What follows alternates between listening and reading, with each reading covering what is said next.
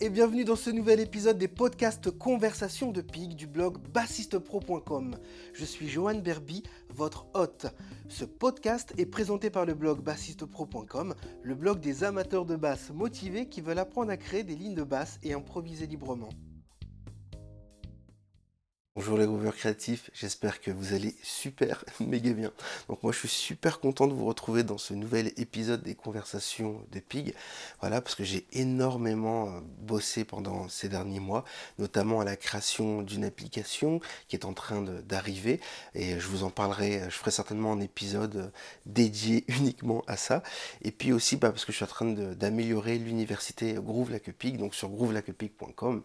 Donc vous allez pouvoir vous lancer des défis. J'ai créé une roue, je suis en train de créer un accordeur, bref, je suis en train de faire plein de choses pour vous. Ça bouge, mais comme c'est pas possible. Bref, revenons aux conversations de Pig. Donc euh, aujourd'hui, notre invité est un musicien extrêmement badass, c'est un super contrebassiste, et en Belgique, il fait partie sincèrement de tous mes musiciens préférés, et ils sont pas nombreux, hein, on les compte sur les doigts d'une main. Donc voilà, j'ai découvert notre invité d'aujourd'hui il, y a quelques années avant d'aller vivre en Belgique, parce que j'habitais en Belgique. Et puis cumé les, clubs de jazz à Bruxelles notamment. Et puis je suis allé l'écouter plusieurs fois et à chaque fois je me prenais des gifles phénoménales. Et c'est vraiment un musicien super inspirant. Donc je vous laisse découvrir cette conversation et puis on se retrouve à la fin comme toujours. Allez, groove like a pig, bon épisode. Comment vas-tu, Sal? Ah, plutôt bien. Bon, euh, Yes Aujourd'hui, je dirais plutôt le contraire, mais allez, ça va super. ça va bien quand même. D'accord, la vie peut être belle. ah, ça dépend comment on la prend. C'est ça, exactement. C'est une question de point de vue. Alors, je suis très, euh, très heureux et euh, sincèrement ému que tu aies accepté de, de, venir faire cette conversation pour plusieurs raisons que je vais évoquer tout de suite. Je t'ai découvert il y a quelques années quand je suis venu vivre en Belgique parce que j'ai toujours habité un petit peu partout, j'ai toujours été dans, la fuite de, Paris notamment, principalement. Et du coup, à un moment donné dans, ma vie, je me suis dit, hey, si j'allais vivre en, Belgique, parce qu'en plus j'ai grandi à côté de la Belgique, à, Mons, à côté de Mons, à Maubeuge.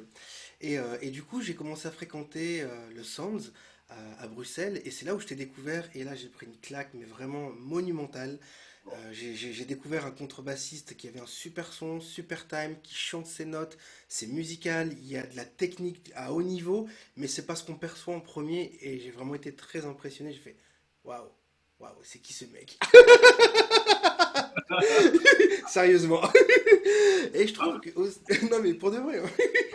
et, euh, et je trouve que vraiment en Belgique euh, malgré que ce soit un, petit pays, si on compare à la France, hein, d'où le malgré, je, trouve que c'est vraiment un, pays fascinant d'un point de vue musical parce que les musiciens belges ont cette intelligence de jouer euh, plusieurs instruments. Ils ont, euh, je sais pas, vous, avez un truc qu'on n'a pas les Français. Je sais pas si c'est la frite ou la bière, mais le cliché. parce que je bois pas de bière, mais bon. c'est la frite. frite, c'est la fête. non, vraiment, il y, a des musiciens, il y a vraiment des musiciens, c'est incroyable. Donc, euh, bah voilà, j'aimerais que tu puisses nous expliquer ta journée musicale, ton parcours, tes collaborations. J'ai relevé, euh, pour ceux et celles qui ne te connaissent pas, euh, quelques musiciens avec lesquels tu, tu, tu as joué, en fait, tu as fait de la scène. Et vraiment, ça envoie du gros steak, c'est monstrueux, franchement. Donc, pour ne citer que quelques-uns, parce que la liste est longue, il y a Toots euh, Tilleman, j'arrive jamais à le prononcer, euh, Philippe Catherine, on en a parlé dans un, dans un, dans un épisode précédent, euh, Steve Grossman, Lee Konitz, Anne Ducrot. Non, mais là, c'est la grande classe, quoi. Comment, tu, vas nous expliquer ça Comment on fait pour devenir le contrebassiste d'Anne Ducrot Parce que c'est vraiment la classe, quoi, sérieusement. Donc, je t'en prie. en fait, Anne Ducrot, c'est une, vieille histoire. Hein. Ça a commencé il y a très très longtemps déjà. Ça a commencé en 90, enfin, 80. 15, 96, ou je dirais même 97. D'accord. Et euh, en fait, on a eu, le premier gig qu'on a eu avec Anne Ducrot, c'était à Framery, donc pas loin de Mons. Ah oui, oui, c'est pas loin. Et euh, c'est un petit festival, euh, bien sympa, quoi, tu sais, comme, comme, les petites villes peuvent faire. Avec des gens super sympas. Et, et c'est là, en fait, qu'on a, on a flashé, quoi. Hein, on, a, on a flashé, on, a, on, avait joué à l'époque avec Bruno Castellucci, donc c'était la rythmique, et Michel R, qui était, donc c'est tous des Belges. Et en fait, depuis, euh, elle m'a engagé dans tous, ces, dans tous ces plans. Et on a eu une histoire qui a duré euh, plus de dix ans. Quoi. c'est beau. Donc, on a enregistré en tout, euh, je crois, trois, trois CD chez Dreyfus. Dreyfus. Super label, pour ceux et celles qui ne connaissent pas. Super label. C'est le label où il y a Marcus Miller, donc vous voyez un peu le niveau. Oui, il y a plein de grands là-bas, hein, tout, tout incroyable. Et euh, donc, bon, j'étais évidemment très honoré. Et donc, ça a été un long, un, long parcours. Et, et, euh, et, puis, bon, on a fait vraiment pratiquement le tour du monde. Hein. je veux dire, on, a été joué partout. Parce qu'elle avait vraiment le, le, vent en poupe au tout début. Elle avait gagné, euh, je ne sais plus, le, certains Oscars, je ne sais plus, enfin, des, des, trucs de la musique, je ne sais plus trop, pas trop là-dedans. Je veux dire, voilà. et donc, du coup, euh, bah, on jouait tout le temps. Moi, j'étais, j'étais, à un moment donné, je me demandais si j'allais pas habiter Paris, quoi, tu vois.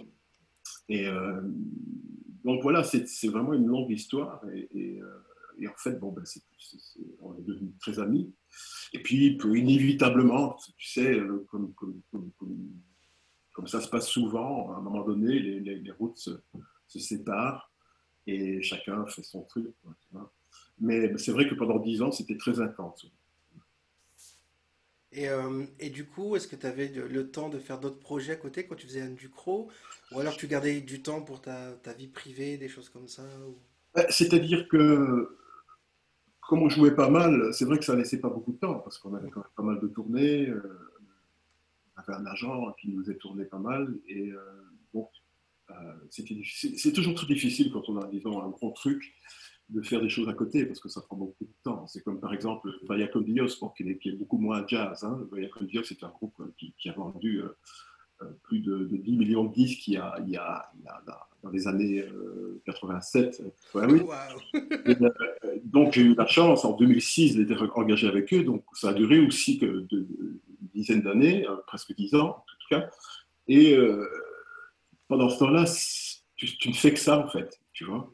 Et bon, et le gros problème, le, désavantage, c'est que quand tu as fini ça, euh, quand le robinet se ferme, euh, bah, les gens t'ont un peu oublié, donc il faut un peu refaire euh, du réseautage. En te disant, oh, ça va, lui, il est toujours en tournée, on, on, ça arrête d'appeler et tout ça. Mm.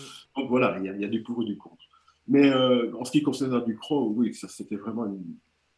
C'était en même temps beaucoup d'amitié et en même temps du travail, quoi.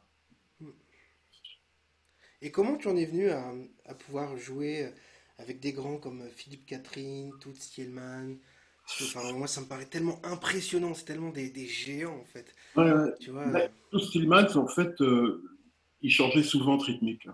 Hmm. Donc, euh, moi, j'ai eu ma période, si on peut dire ça comme ça. D'accord. Autrement, euh, disons que son bassiste, vraiment son bassiste attitré, c'était plutôt Adzi Giorgio qui joue de la basse électrique. Ouais, génial. Et euh, donc, euh, et puis, bon, bah, échanger d'avis, il, m'avait découvert, il m'a dit on va, on va jouer avec lui. Ben, bon, j'ai fait quoi Presque une vingtaine de, de, concerts un peu partout, hein, parce qu'on voyageait pas mal. Mais euh, puis voilà, et puis, puis c'était un temps. Et Philippe Catherine, c'est un peu la même chose. Disons que lui, il avait aussi son bassiste attitré, qui est Philippe Ars, qui, qui pour moi est le contrebassiste belge. D'accord. Et, euh, et, donc, bah voilà, j'avais un, super honneur, de le, une super chance de le remplacer et de pouvoir jouer avec Philippe Catherine. Donc j'ai aussi joué, je sais plus, je ne saurais pas dire combien de concerts on a fait, c'était quand même pas mal. Tu m'étonnes, j'imagine que ça doit être toujours bien, bien, bien intense. Ah oui, c'est évident de passer d'un projet à l'autre, même si on est dans la même thématique. Ouais, c'est pas du tout les mêmes concepts, les mêmes approches, les sonorités, les démarches artistiques. Oui, oui. Tout à fait. Et puis les demandes sont, sont, sont, sont dire, là, tu demandes de jouer comme ci, l'autre te demande de jouer comme ça. il faut vraiment s'adapter. C'est pour ça que, que, le, le, thème que je t'avais donné, du genre euh, le rôle du contrebassiste mm. dans un quartet, un quartet ou un trio, est, très important et chaque fois hyper différent. Quoi. Je veux dire, les approches sont différentes à chaque fois. Bah, Est-ce que tu peux du coup nous en parler plus en détail? Ben, euh, oui, par exemple, euh, ben, ça part du duo jusqu'au jusqu'au Big Band, quoi. yes. Allez, vas-y, développe. bon, moi personnellement, je suis pas très Big Band, je dois t'avouer, parce que je, je, me sens un peu noyé dans l'histoire. Je l'ai fait un peu. Hein. Je ne sais pas si tu es au courant, euh, il, y a le Bruxelles, Bruxelles Jazz Orchestra mené par Frank Wagané. Non, c'est vraiment le top ils, voyagent partout, euh, ils, ont, vraiment le vent en poupe depuis des années et ils jouent aux States et tout. Donc c'est ah. vraiment un big band qui est, très reconnu. Et je me rappelle qu'en fait, les tout débuts de, ce truc-là, c'était avec, avec moi et Félix Silten et, Ron Van Rossum au piano. Et on faisait euh, chaque mardi au Sounds, on répétait quoi. Donc, ce, ce, grand big band a commencé là quoi. Et puis après, bon, ben, ça devenait vraiment super compliqué. Tu sais, il y avait des lectures monstrueuses à faire. Et, bon, je dois avouer à tout le monde ici, parce que je ne suis pas gêné, je ne suis pas un grand lecteur, malheureusement. et, euh, donc, j'ai commencé autrement. Et euh, euh, voilà. Donc, ça, c'est le Big Band. Donc, mais, et, puis, j'ai découvert que ce n'était pas, vraiment, pas vraiment mon truc, quoi, tu vois. Mais bon, ce que j'adore, c'est les duos, les trios, les quartets, les quintettes, les sextettes ça, s'y prête bien aussi avec ton instrument, d'un point de vue. Oui, oui, tout à fait, tout à fait. Et, voilà, et à chaque, chaque formule, ben, on joue différemment et puis l'approche est tout à fait différente. Mm. Le, duo est, très différent dans le sens, on ne peut pas faire que accompagner, il faut être interactif, tu vois, il, faut savoir faire des, des, des contrepoints. Euh, ce qui n'est pas toujours évident. Hein, dire, euh, oui, ça demande beaucoup de créativité, de, recherche. Créativité, ça dépend avec qui on joue. Enfin, tu vois, c'est c'est tous des critères qui, qui, Et puis le trio aussi, c'est, comme j'ai déjà entendu, c'est plus bancal, quoi, dans le sens où euh, c'est trio, donc l'interaction reste très très forte aussi au niveau du contrebassiste. À partir du quintet, le, le contrebassiste commence à devenir un peu plus accompagnateur et, et, je ne dirais pas arrière-plan, mais euh, légèrement arrière-plan, dans le sens où il accompagne vraiment. Donc voilà, donc il y a, il y a, ces approches-là qui sont, qui sont vraiment euh, pratiquement très différentes et, le comportement est différent. Tu m'étonnes. Et du coup, question qui n'a à peu près rien à voir, mais juste parce que ça me traverse l'esprit, est-ce que tu joues aussi de la basse électrique ou tu fais que de la contrebasse ou tu as d'autres instruments cachés euh, à l'origine, à l'origine, avant de commencer la contrebasse, j'étais, j'étais guitariste. Je jouais de la guitare, mais, mais, j'étais rock en fait. J'étais rock. Oh yes. J'étais très jeune, hein, j'avais entre 16 et, et, 21 ans. Et, euh, donc, par, par euh, déduction, je jouais, de la, je jouais de la basse, puisque finalement, les quatre premières cordes sont exactement les mêmes, euh, ou les quatre dernières, ça dépend comment, dans quel sens on les prend. Hmm. Et donc, je joue un peu de basse électrique, oui, mais je suis pas, je suis pas, je suis pas très fan en fait, pour être, pour être vraiment. Euh, pas fan dans le sens de moi en jouer, mais mmh. écoutez, je suis, je suis sur le cul quand j'entends certains. Excuse-moi l'expression, mais. Non, mais il n'y a pas de Est-ce que, pareil, une question qui peut paraître bête, mais aucune, de toute façon, aucune question n'est bête, mais est-ce que ça t'arrive dans ta journée musicale ou dans ta carrière de repiquer par exemple des bassistes électriques et de transposer ça sur ta contrebasse. Je te dis ça parce que moi je me suis amusé quand je démarrais la contrebasse à repiquer euh, tout le travail de James Jamerson à la contrebasse. J'ai fait ça pendant oui, longtemps. Oui, tout à fait, Mais non, personnellement non, parce que moi je suis vraiment branché sur la contrebasse. Trouvé, je trouvais déjà que c'était un gros morceau. C'est clair. Quand, tu entends un, solo de Scott Lafaro dans, dans Bass for, for Daily, mm. tu dis bon ben il va falloir deux vies quoi avant d'approcher ça, quoi, il va falloir de vie. Si toi, il faut de vie, qu'est-ce qu'il nous faut, nous? Il a besoin qu'un quart de vie pour le faire, tu vois.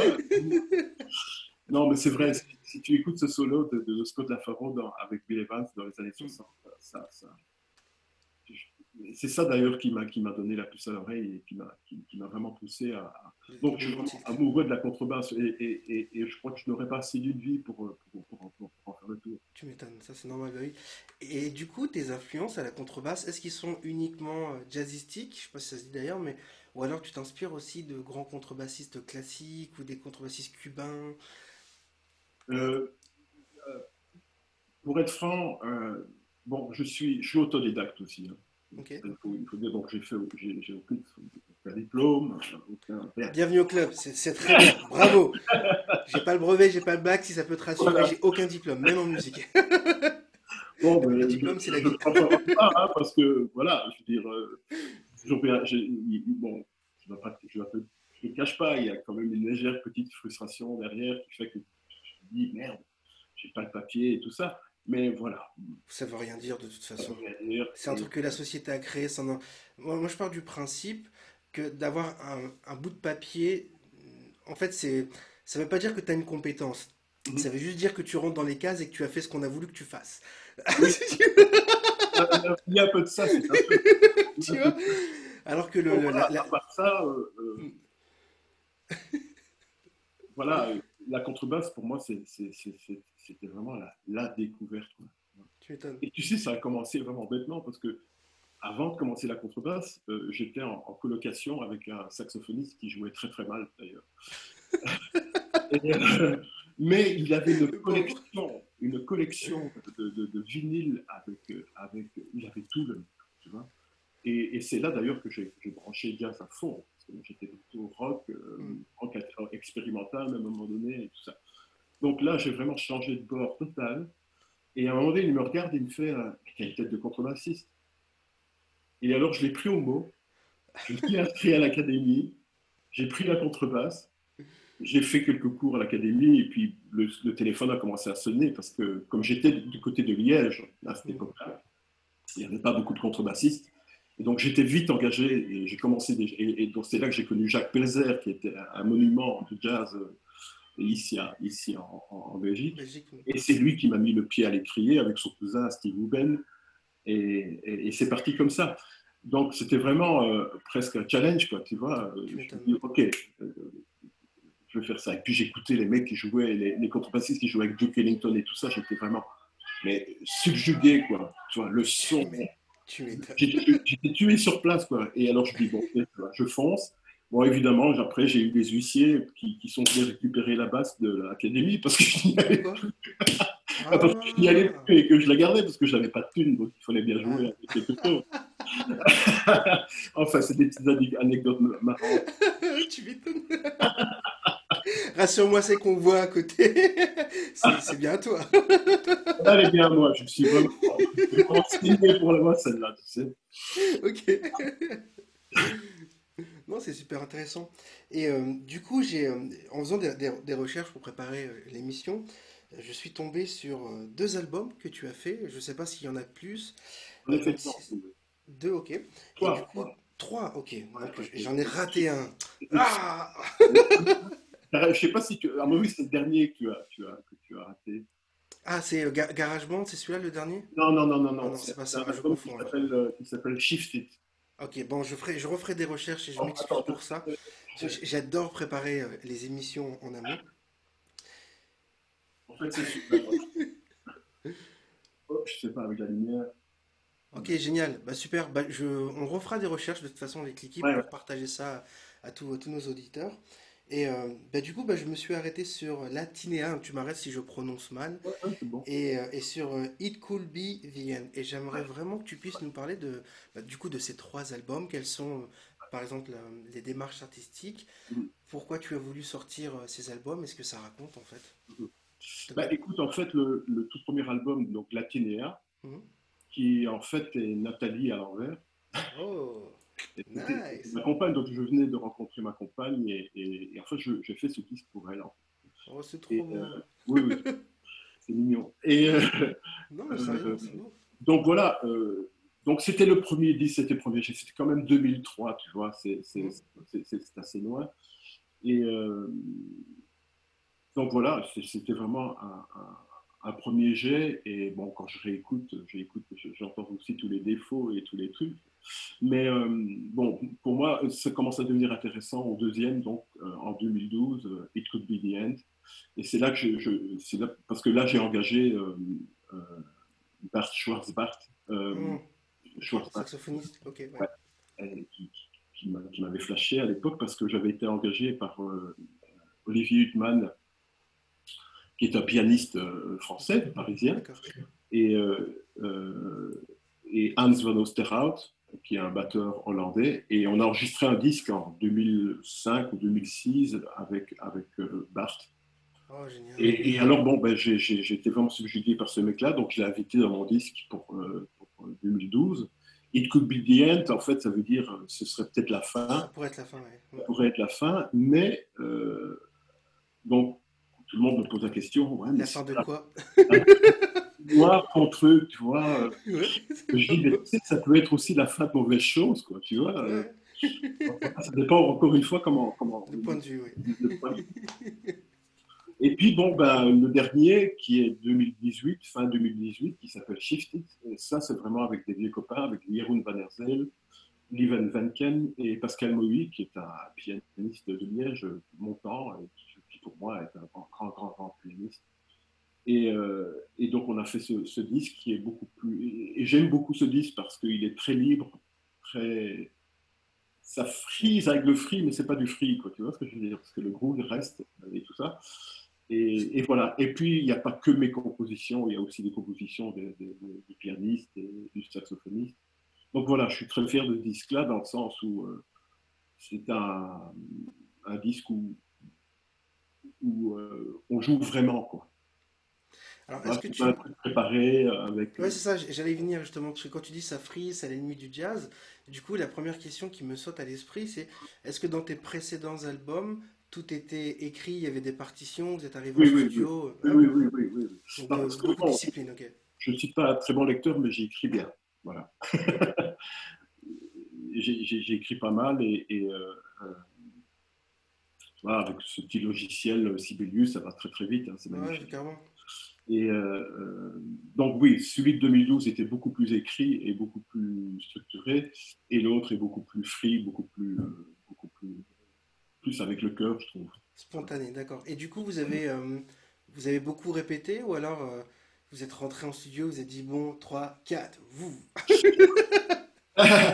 euh, En tout cas, celui de 2012,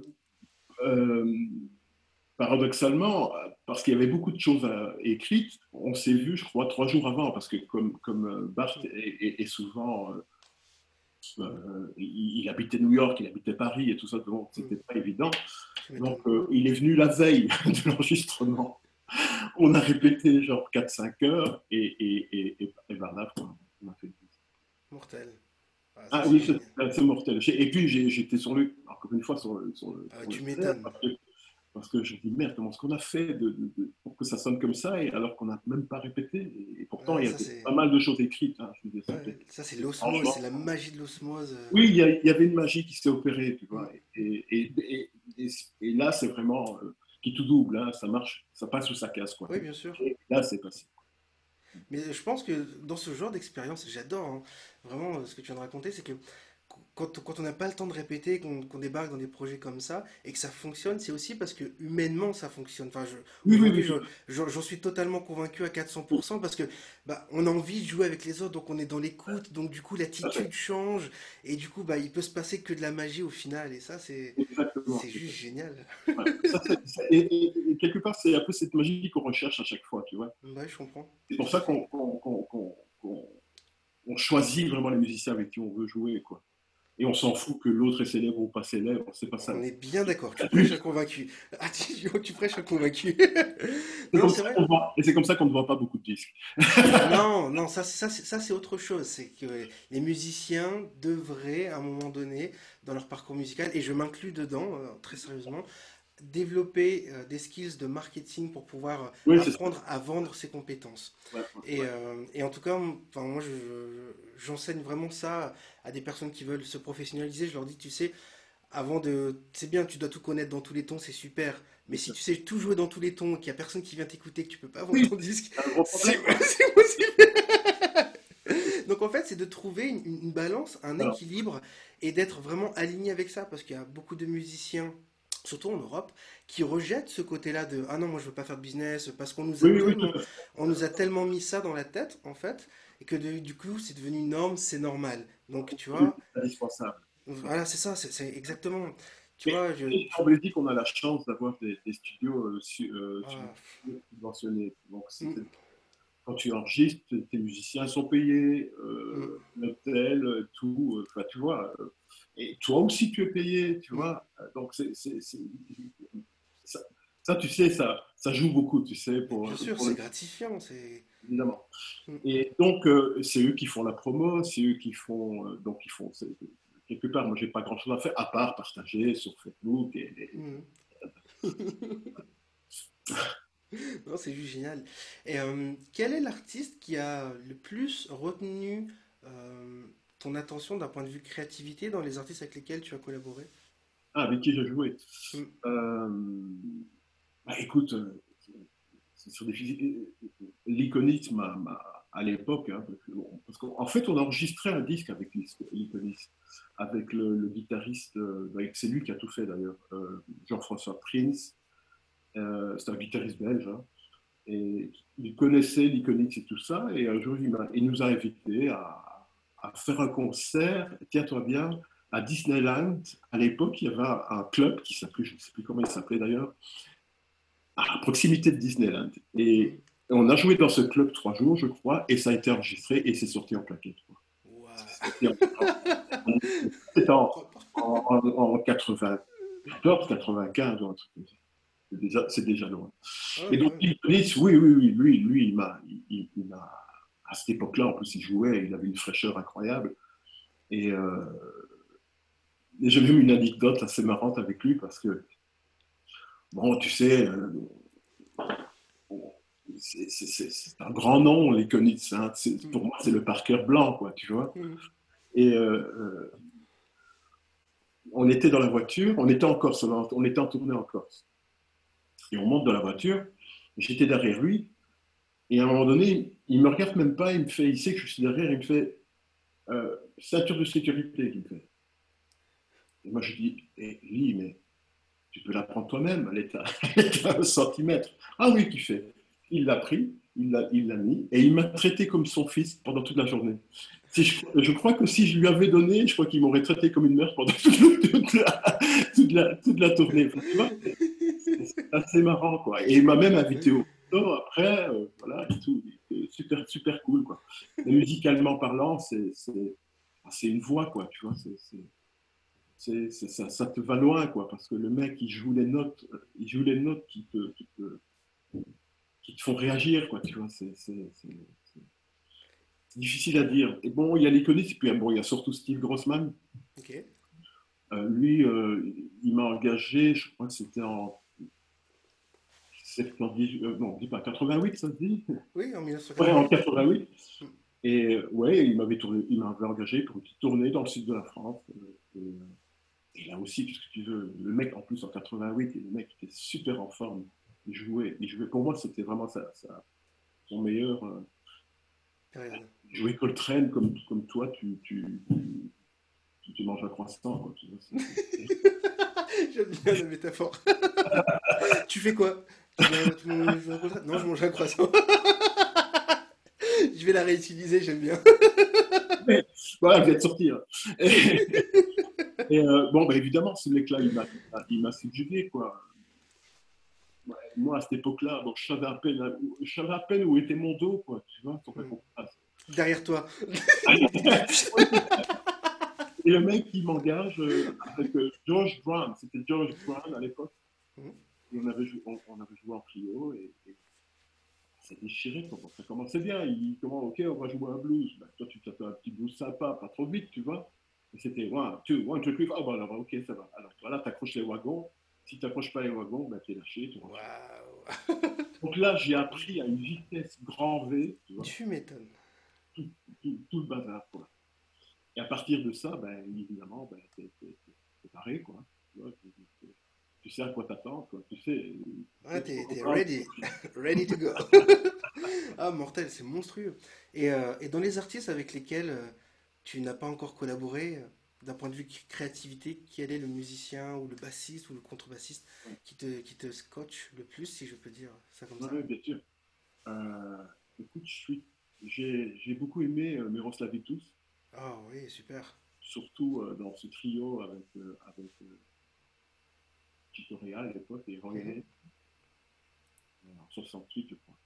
Et euh, bon, évidemment, il y en a pas mal, tu sais. Et Devolant aussi me, me, me- Tu m'étonnes, ça fait mal. me trouve le truc. Et puis, euh, ah oui, il y, en a, il y en a beaucoup. Mais si tu veux, pour moi, pour, moi le, le maître absolu, quoique je ne suis pas très fort, euh, je suis pas très fort, euh, j'idolâtre pas, tu sais, tu veux, Mhm, j'ai j'ai avec ça, quoi. Mais je reconnais, évidemment, euh, la grandeur, quoi. Mais euh, pour moi, c'est Scott, quoi. C'est Scott Lafaro qui. Scott Lafaro. Parti trop tôt, dommage. Oh, trop tôt, c'est clair. Donc voilà, c'est vraiment les, pour moi les piliers, quoi. Et puis dans les anciens, il y a évidemment, il y a les anciens entre guillemets, il y, a, Ron Carter qui est toujours en vie d'ailleurs. Mm. Puis il y a Ray Brown. Ray Brown, oui. Ah, comment, comment veux-tu ne pas passer à côté quoi. Voilà. C'est énorme.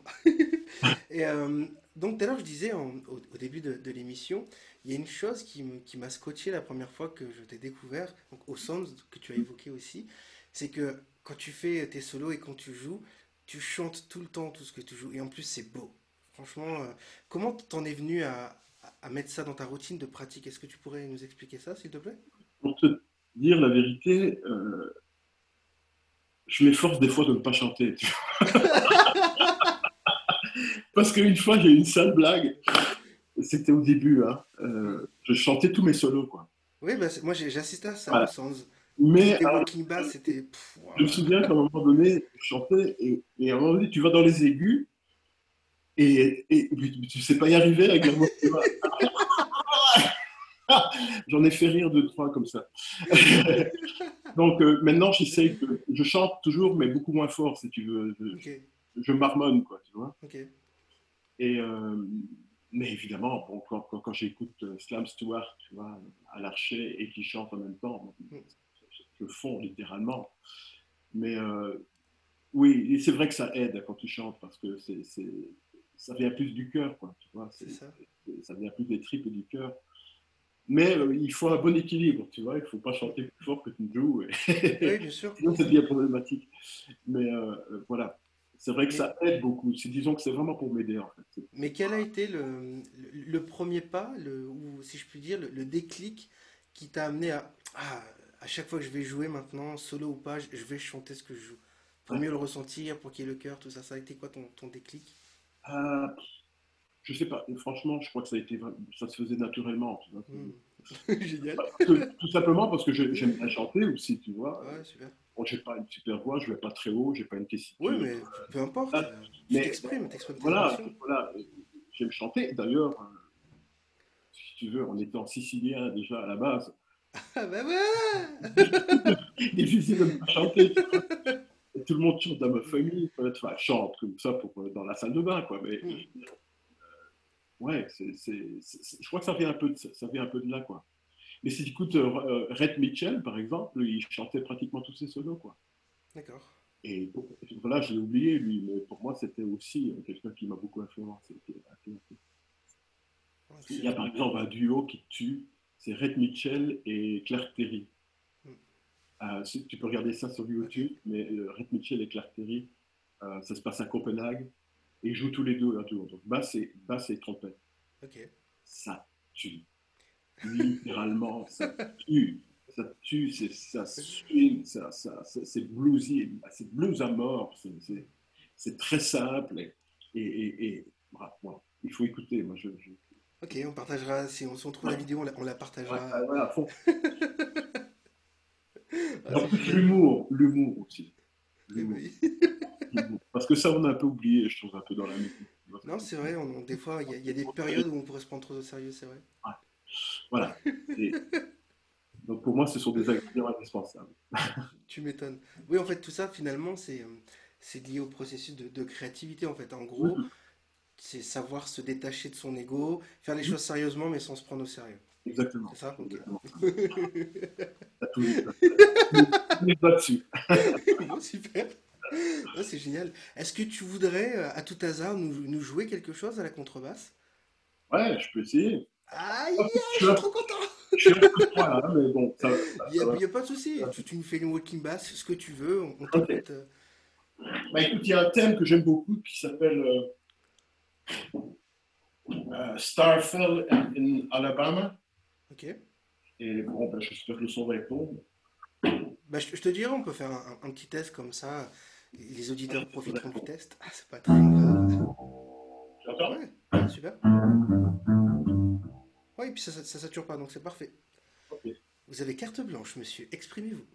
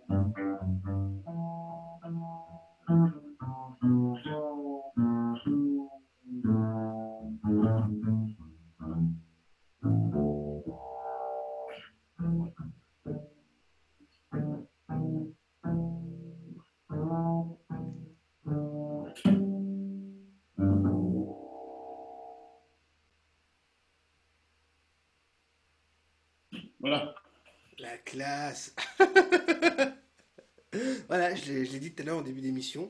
Le son, le time, le feeling, tout est là. Des questions. Mais euh, j'ai- j'aime bien aussi jouer des trucs euh, out time, tu vois, euh, un peu au bateau et tout ça, parce que ça te laisse le temps de- de- de- quand tu es tout seul, du coup, hein, je veux Oui, dire. bien sûr, de chercher des choses. Là, tu es maître toi-même de, ce qui, de, de, de, de la vitesse du, flux, du flux ou pas. Enfin, tu vois, c'est ça l'évolution. Oui, bien sûr. Mais bon, pour jouer tout seul, je te dis, il faut déjà un petit bout de temps. De, il faut un peu de carrière, quoi. Il faut un peu de.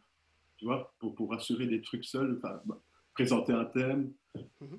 euh, jouer, euh, et bien sûr des harmonies et tout ça.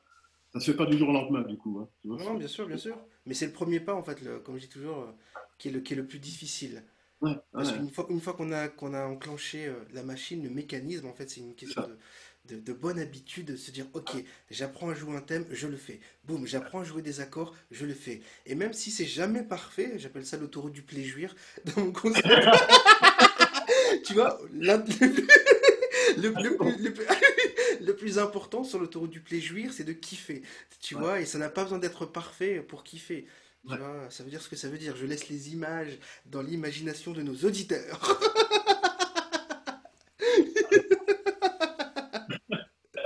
Et euh, non, non, mais c'est ça, mais carrément, moi j'aime vraiment ce que tu fais, ça c'est vraiment super beau. Donc euh, merci euh, sincèrement du fond du cœur, c'est super, ça me touche vraiment beaucoup.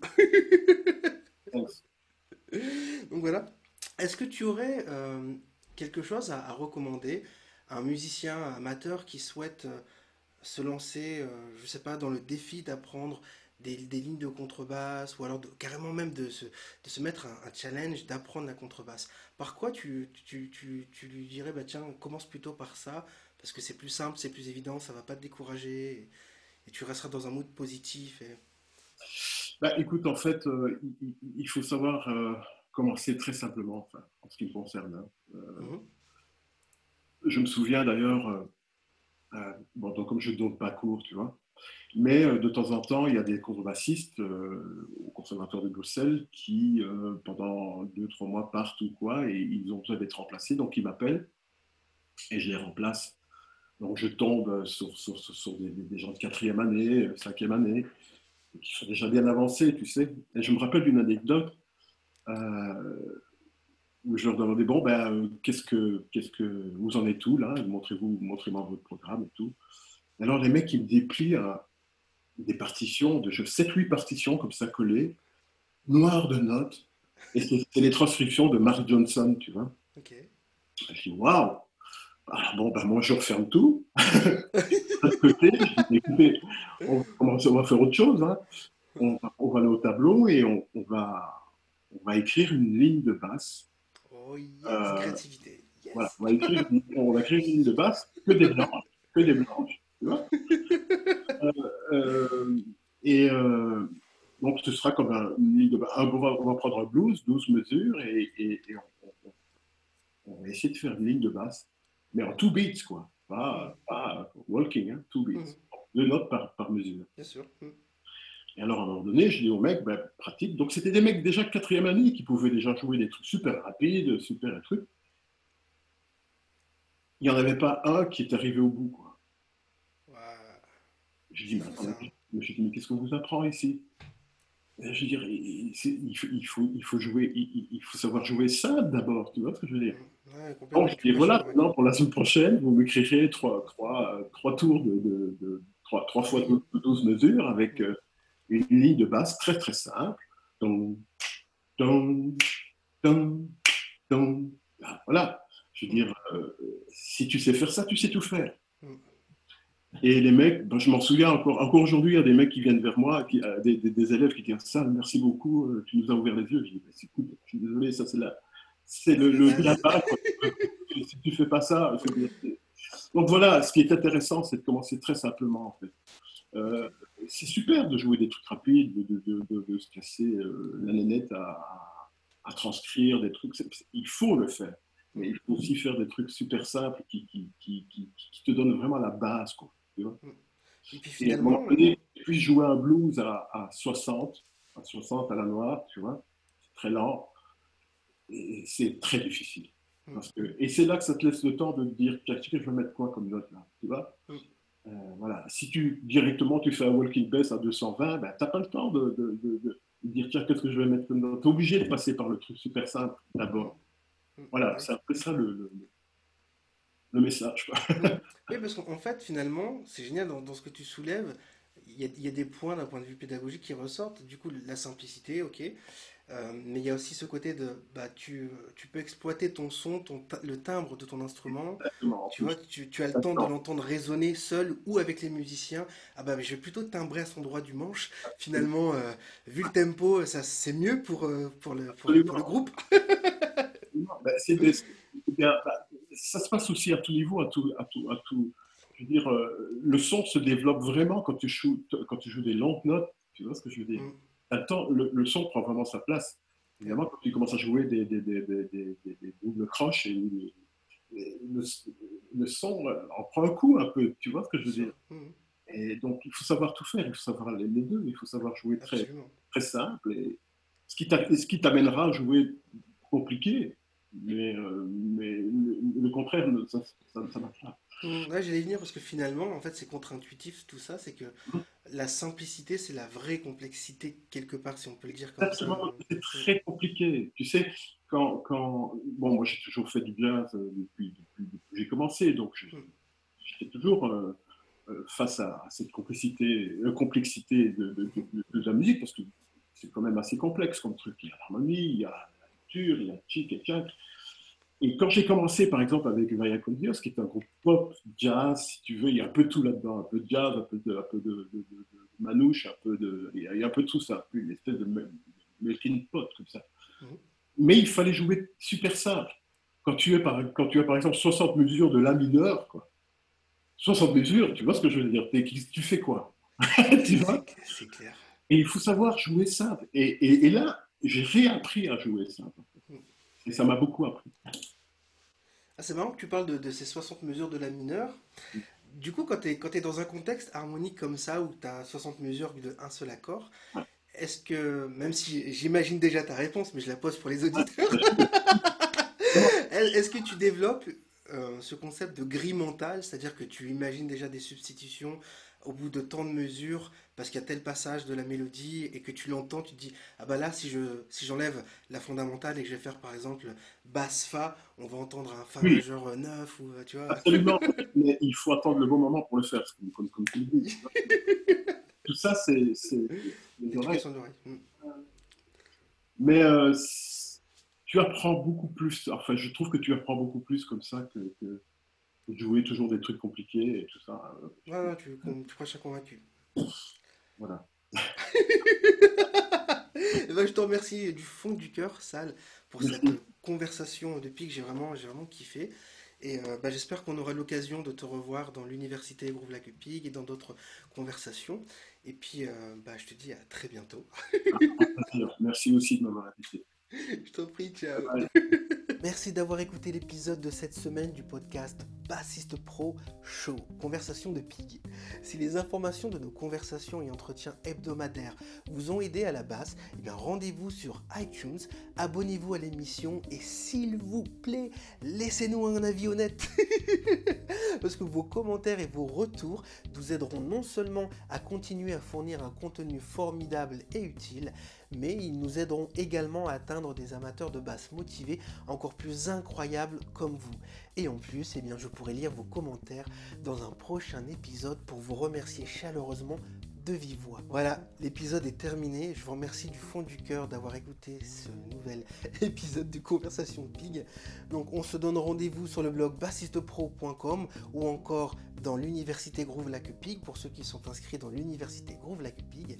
Et d'ici là, bonne écoute, bon groove et ouh, Groove Lac Pig.